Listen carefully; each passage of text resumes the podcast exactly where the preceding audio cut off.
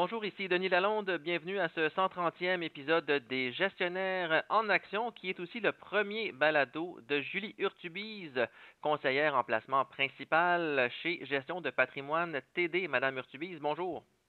Bonjour. Après six mois en 2022, les marchés boursiers qui sont en baisse depuis le début de l'année. Le Standard Poor's 500 là, qui est en recul de 18% alors qu'à Toronto, le Standard Poor's TSX est en baisse d'environ 10% quel bilan faites-vous de cette première moitié d'année à la bourse? Ben, l'année est effectivement très difficile pour les marchés financiers. Euh, il y a plusieurs facteurs qui ont rendu les marchés nerveux et volatiles.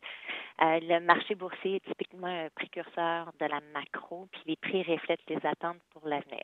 Alors là, on sait qu'il y a une faiblesse au niveau macroéconomique. Ça s'est vraiment représenté avec le recul qu'on subit présentement à la bourse.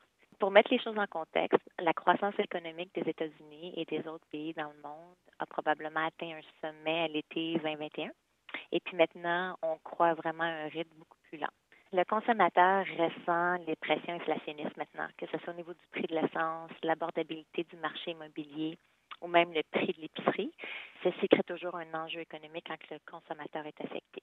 Certaines compagnies ont déjà averti que leurs bénéfices pourraient être inférieurs aux prévisions à cause des euh, pressions exercées par les hausses de salaire, les prix des matières premières, puis le coût d'expédition. Alors, avec tous ces obstacles-là, on voit les prévisions des bénéfices diminuer plutôt qu'augmenter. Donc, ça aussi, ça contribue à la baisse des marchés boursiers.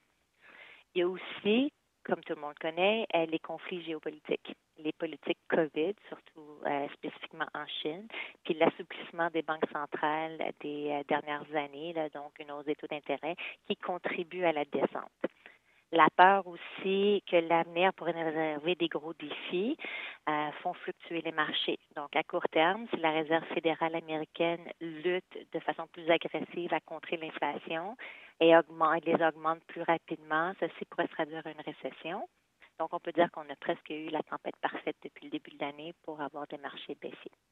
Et là, dans ce contexte-là, quels seraient les devoirs à faire pour les investisseurs euh, cet été, donc quand ils vont regarder leur portefeuille? Vous voulez commencer par euh, mesurer les rendements selon les montants investis plutôt que selon les rendements obtenus. Exactement. C'est naturel de regarder le plus haut sommet de votre portefeuille tous ceux qui regardent la valeur la plus élevée du portefeuille, qui était probablement dans les relevés de janvier 2022, à ce moment-là, ils s'imaginent qu'ils ont perdu énormément d'argent par rapport à ce point-là. Mais je crois qu'il faut remettre les choses en perspective et regarder le montant initial investi plutôt que les plus hauts niveaux des marchés boursiers. Et vous recommandez aussi aux investisseurs individuels de faire travailler leurs conseillers ou leurs conseillères en placement en leur demandant un nouveau plan financier. Effectivement, ça, ça va permettre de voir si avec les descentes qu'on connaît présentement, si vos portefeuilles correspondent toujours à vos objectifs de vie, donc soit à la retraite ou un achat important. Coucher des chiffres sur papier, c'est toujours rassurant. Euh, c'est sûr que c'est demandant comme travail, ça nécessite de fournir beaucoup d'informations à votre conseiller conseillère, mais le bienfait est immense.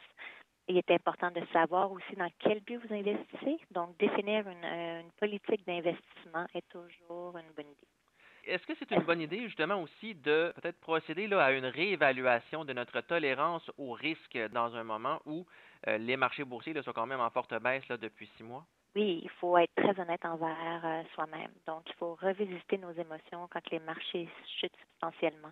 Demandez-vous comment vous vous sentez dans de telles circonstances. Est-ce que ça vous amène à faire de l'insomnie? Euh, est-ce que vous en pleurez? Vous êtes effrayé? Peu importe ce que vous ressentez, si les sentiments viennent nuire à votre qualité de vie, ça veut dire que vous avez probablement un degré de risque trop élevé.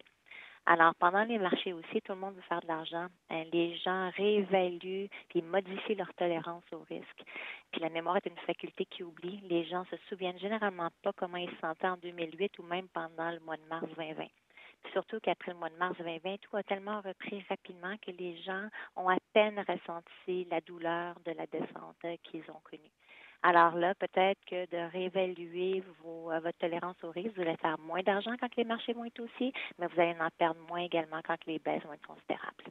Et un peu de la même façon que les fonds communs de placement ou les fonds négociés en bourse qui rééquilibrent leur portefeuille à chaque fin de trimestre, est-ce que euh, les investisseurs individuels devraient faire la même chose? Et c'est surtout si avec le plan financier, vous voyez que ça ne correspond plus à l'atteinte de vos objectifs ou votre tolérance au risque, rééquilibrez votre portefeuille, prenez des profits, puis revisitez également votre allocation d'actifs. Et vous voulez aussi y aller avec un conseil de base, dans le fond, celui d'être bien diversifié. Toujours. Alors, c'est important de regarder ses positions. Est-ce qu'on a des trop grandes concentrations dans un secteur plutôt qu'un autre? Euh, c'est quoi la corrélation entre vos positions? Est-ce que vous avez différents types de placements dans votre portefeuille? Tout ceci est très important également pour essayer de diminuer les risques. Et avec l'inflation qui est à des sommets en 39 ans, puis avec les taux d'intérêt qui sont appelés à grimper tant au Canada qu'aux États-Unis, à quoi est-ce qu'on peut s'attendre de la bourse, selon vous, d'ici la fin de l'année? Sur le plan économique, tout repose sur la capacité de la Fed à réussir ou non un atterrissage en douceur. Donc, un atterrissage en douceur signifie généralement un, léger ralentissement. Alors, les revenus, les bénéfices des sociétés vont continuer à croître, mais à un rythme inférieur à la tendance. Tandis qu'un atterrissage brutal indique que la croissance économique va devenir négative, puis que les revenus et les bénéfices des sociétés vont diminuer également à mesure que la croissance économique se détériore.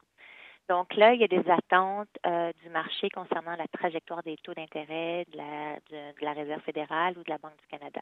Alors eux autres vont devoir adoucir leur ton probablement, ce qui risque d'améliorer la situation boursière. L'inflation également est probablement en train d'atteindre un plafond. Ceci va également alléger un petit peu les pressions qu'on ressent sur les marchés boursiers actuellement.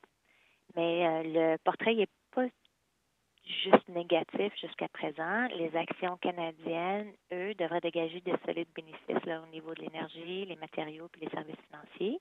Il y a plusieurs personnes qui comparent le, ralentissement qu'on vit actuellement avec la crise financière de 2008. Il existe d'importantes différences entre les deux. Alors, les marges bénéficiaires sont beaucoup plus solides aujourd'hui. Les sociétés sont beaucoup moins endettées qu'ils l'étaient euh, en 2008. Et il faut rester prudent.